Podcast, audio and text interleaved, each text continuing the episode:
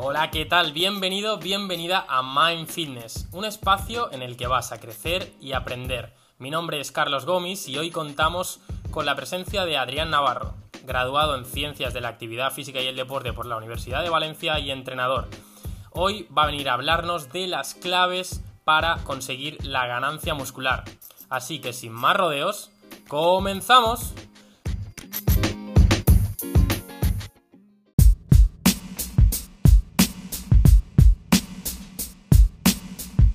Buenos días Adrián, ¿qué tal? ¿Cómo estás? Hola, ¿qué tal Carlos? Un placer estar aquí contigo.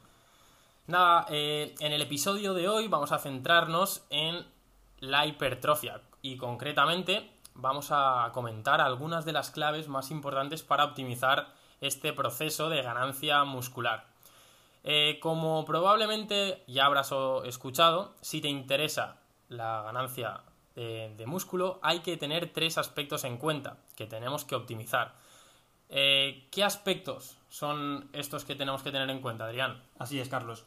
Estos aspectos son el entrenamiento, la alimentación y el descanso. Esto es algo que ya está más que demostrado y no vamos a descubrir aquí la rueda. Sin embargo, lo que sí que vamos a hacer es darte las claves para conseguir tus objetivos. Qué interesante suena. Pues para darle orden a esto, eh, vamos a empezar hablando de alimentación. Así es. Pero permíteme comentarte, antes de empezar, que eh, quiero destacar que no todas las personas están preparadas o en un momento óptimo para iniciar una fase de hipertrofia. Por poner un par de ejemplos, eh, se ha demostrado que personas con un porcentaje de grasa menor ganan músculo de forma más eficiente. Por lo tanto, en algunos casos podría ser más inteligente empezar con una fase de pérdida de grasa para pasar después a ganar músculo. Por otro lado, personas novatas deberían realizar un periodo de adaptación al entrenamiento. Muy interesante este punto. De acuerdo, una vez sabido esto, ya lo tenemos en cuenta, eh, ¿qué aspectos tenemos que tener en cuenta a la hora de conseguir o conformar nuestra dieta para conseguir este objetivo? Vale, en cuanto a alimentación, la clave más importante o la primera clave que vamos a comentar es que debemos llevar a cabo una dieta hipercalórica. Deberemos calcular primero la tasa metabólica basal, la cual refleja las calorías que nuestro cuerpo gasta en reposo a partir de ecuaciones como por ejemplo la ecuación de Harris-Benedict y o ecuaciones revisadas derivadas de esta. A este resultado deberemos de multiplicarle el coeficiente de actividad física, el cual refleja la actividad física que realizamos diariamente y el cual variará en función de la cantidad de actividad física realizada siendo menor si realizamos menos actividad física y mayor si somos unas personas muy activas. A este resultado debemos de sumar el superávit para conseguir así la dieta hipercalórica. Este superávit variará en función de las características individuales de cada deportista, pudiendo eh, comentar aquí como una medida media, por así decirlo, un superávit eh, de entre 300 y 400 calorías podría ser adecuado para una persona que inicia su primer proceso de hipertrofia. Ok, entonces para resumir este punto, primero tendremos que calcular cuántas calorías consumimos al día en base a la actividad física y después sumarle este superávit calórico que nos llevará o nos acercará a nuestro objetivo que es la ganancia de masa muscular, ¿correcto? Efectivamente. Vale. Comentar también que podemos hacer uso de aplicaciones como MyFitnessPal o Fat Secret, las cuales pueden ser, pueden ser de gran ayuda para calcular estas calorías ingeridas, ah. que a lo mejor si tenemos que hacerlo de forma manual es un poco más difícil, pero tenemos la suerte que a día de hoy contamos con estas, con estas ayudas. Ok, entonces, una vez sabemos esto, eh, para conformar nuestra dieta, porque sabemos que, hay, existen macronutrientes que se dividen en proteínas, eh, hidratos de carbono y grasas, pero realmente esto, ¿cómo lo podemos optimizar? ¿Cómo lo tenemos que distribuir? Efectivamente, esta será la segunda clave que debemos tener en cuenta para optimizar nuestra alimentación. En este sentido, el punto más importante será alcanzar un consumo de proteínas determinado, que podríamos establecer, según la evidencia reciente, entre un 1,7 y un 2,3 gramos de proteína por kilogramo corporal mm. al día. En cuanto a las grasas, se ha establecido un gramo por kilogramo corporal al día como un estándar saludable. Por último, mediante los hidratos de carbono alcanzaremos los requerimientos calóricos que hemos calculado en el primer punto. Genial. Pues yo creo que ya podemos pasar al aspecto del entrenamiento. Entonces, ¿cuál es la primera clave que tenemos que considerar para acercarnos a este objetivo? Bien, la primera clave, para mí la más importante, ¿Mm? será la de controlar las variables de entrenamiento, ¿Mm? es decir, el volumen, la intensidad y la frecuencia, para llevar a cabo una sobrecarga progresiva. Ahora bien, la gente se preguntará, ¿qué significa esto? ¿Qué es, qué es la sobrecarga progresiva? Podríamos definirla básicamente como el aumento de la carga de trabajo cada entreno, si no es posible, cada semana. Levantar poco a poco más peso, hacer poco a poco más repeticiones, etcétera. ¿Y cómo podemos hacer esto? Existen múltiples opciones, como pueden ser el aumento de repeticiones, el aumento de series, el aumento de carga o peso levantado, incluso podemos levantar la barra ma- a mayor velocidad, reducir el tiempo de descanso. Como puedes ver, hay infinidad de, de variables que podemos controlar para alcanzar este objetivo. Genial. Eh, entonces, ¿cuál es la segunda clave que tenemos que tener en cuenta una vez ya hemos comentado esta primera clave? La segunda clave, y una de las más importantes, es la de trabajar a una intensidad igual a un RIR entre 2 y 4 o eh, a una intensidad de entre el 70 y el 80% del 1RM. De entre estas, de entre estas modalidades de cuantificar la intensidad, ¿Mm? quizá la más, eh, la más útil a día de hoy sea la del RIR, ya que el, el RM, el RM, la repetición máxima, sabemos que varía cada día en función de múltiples variables. Ahora bien, este RIR es una, una metodología que poca gente conoce, la cual vamos a explicar a continuación. Entonces, exacto. ¿Qué es el RIR, Adrián?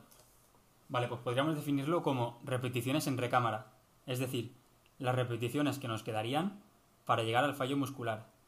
Por ejemplo, para que lo entiendas, si hago nueve repeticiones en press banca y creo que podría haber hecho solo una más, Mm. he realizado una serie a una intensidad de RIR 1, que es una serie muy elevada. Vale, vale. Destacar también que, en este sentido, está más que demostrado que no es necesario llegar al fallo. Aunque todo el mundo en el gimnasio intenta llegar al fallo, llegar al máximo posible, pero las ganancias son iguales e incluso inferiores a trabajar a un RIR 4, ya que la acumulación de fatiga extra provocada por llegar al fallo Mm. puede perjudicar nuestro progreso en el entrenamiento. Genial. Entonces, tenemos que tener en cuenta esta intensidad a la hora de, de conseguir la hipertrofia. ¿Y cuál es la tercera clave que tenemos que tener en cuenta si queremos conseguir este objetivo? Aumentar la frecuencia de entrenamiento para mí será clave. Mm. La frecuencia podemos definirla como el número de veces que entrenamos un grupo muscular en una semana. Mm. La evidencia nos dice que a mayor frecuencia, mayores ganancias tanto de fuerza como de hipertrofia. Sin embargo, la gran mayoría de personas que entrenan lo hacen a frecuencia 1. Teniendo en cuenta esta información, además de mi experiencia, mi consejo es entrenar con una frecuencia 2. Con una frecuencia más elevada también puedes eh, obtener resultados de hipertrofia, sin embargo será un poco más difícil organizar el entrenamiento para una persona sobre todo que acaba de empezar, una persona novata. Entonces, ¿qué quiere decir entrenar eh, con una frecuencia 2? Por ejemplo, entrenar a frecuencia 2, para que lo entiendan nuestros oyentes, sería realizar dos días en una semana, realizar dos días de pecho, dos días de pierna o dos días de espalda, por ejemplo. Trabajar dos veces a la semana un mismo grupo muscular. Entendido. De acuerdo. ¿Cuál sería eh, ahora la cuarta clave o el cuarto aspecto que tenemos que tener en cuenta, Adrián? Bien, la última clave que vamos a comentar hoy será levantar la carga lo más rápido posible. Hmm. Es decir, deberemos pensar en realizar la fase concéntrica del ejercicio a la mayor velocidad posible. Esta conducta está relacionada con mayores ganancias de fuerza y de hipertrofia. Hmm. Así pues, independientemente de la carga con la cual estemos trabajando, deberemos pensar en levantar la carga con la mayor velocidad posible. Un ejemplo para entender esto podría ser el de los levantadores profesionales o powerlifters.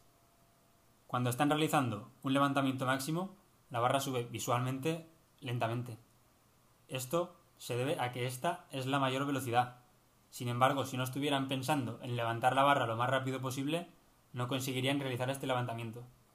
Entonces, eh, tú educas a tus clientes, entiendo, diciéndoles o que tengan ese feedback de Así es. levantar el peso lo Así más. es, independientemente de que estén trabajando con una carga baja para ellos, ¿Mm? les doy el feedback de que tienen que realizar la fase concéntrica o la fase de levantamiento lo más rápido posible, porque de esta forma alcanzarán las mayores mejoras posibles con ese peso, También teniendo en tanto de fuerza como de hipertrofia. Claro, Digamos que, por así decirlo, que exprimirán ese peso y, y- y le sacarán los mayores beneficios posibles. teniendo en cuenta no perder la técnica. Ahí estamos, claro. Siempre y cuando la técnica no se vea perjudicada.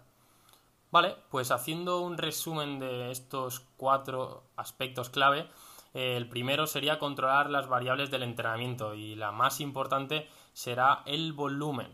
Y básicamente esto se hace para llevar a cabo una sobrecarga progresiva. La segunda clave eh, sería trabajar a una intensidad igual a RIR entre 2 o 4, que sería eh, dejarte dos o, entre dos o cuatro repeticiones en recámara que puedas hacer de más o eh, entre un 70 y un 80% del 1RM. Eh, la tercera clave que tenemos que tener en cuenta es la frecuencia de entrenamiento y Adrián nos ha comentado que él ve más óptimo eh, realizar una frecuencia 2 que sería eh, que ese grupo muscular trabajase dos veces a la semana y la última mm, no menos importante sería dar el feedback de levantar este peso lo más rápido posible. Ahora bien, Adrián, después de, de tener todas estas variables controladas, ¿crees que esto se puede llevar a cabo sin que el programa o el entrenamiento cree adherencia? Eh, pues Carlos, entramos en el aspecto más determinante que vamos a comentar hoy. Eh, no nos vale de nada llevar una alimentación perfecta si no entrenamos bien. Tampoco nos vale de nada eh, entrenar de forma excelente si luego no cumplimos con los requisitos, requisitos de la alimentación. Así pues, el aspecto más importante con el cual está relacionada la ganancia de masa muscular y de fuerza realmente es con la adherencia, es decir, con la constancia y con el tiempo que somos capaces de mantener una conducta tanto de ir al gimnasio como de comer de forma adecuada. No, no serviría de nada, ¿no? Si, si realizas o la dieta bien y entrenas mal o viceversa. Hay mucha gente, y hay un mito muy extendido, que dice que el 70% es la dieta y el 30%, por- el 30% es el entrenamiento. Hmm. Eso no tiene sentido.